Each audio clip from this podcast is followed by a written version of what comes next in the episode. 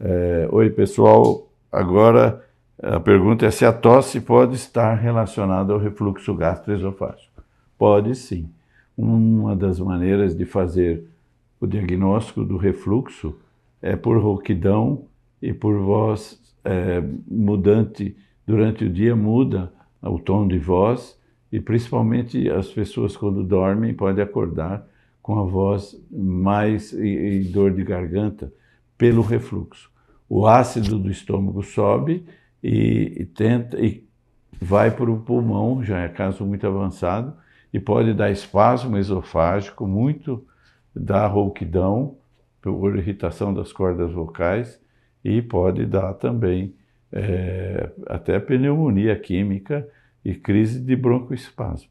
Tanto é que em crianças pequenas, o que o refluxo é muito, é, quase que fisiológico, é muito frequente, é, esses é, pediatras que tratam disso muitas vezes mandam é, pesquisar é, em pacientes com asma brônquica ou muitas crises de bronquite ou tosse, a presença do refluxo, que pode ser a causa é, desses problemas pulmonares e de voz.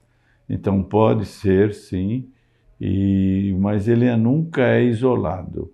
A tosse é, acontece associado a um episódio, em geral, de dor ou queimação retroesternal no, no peito, assim que sobe. Mas, eventualmente, pode ser só uma manifestação de tosse, e como pode ter dor torácica pela, pelo refluxo, como pode ter dificuldade para engolir pelo refluxo. Então, é uma doença que é muito cheia de sintomas diferentes, e, então a gente, nós temos que estar muito atento.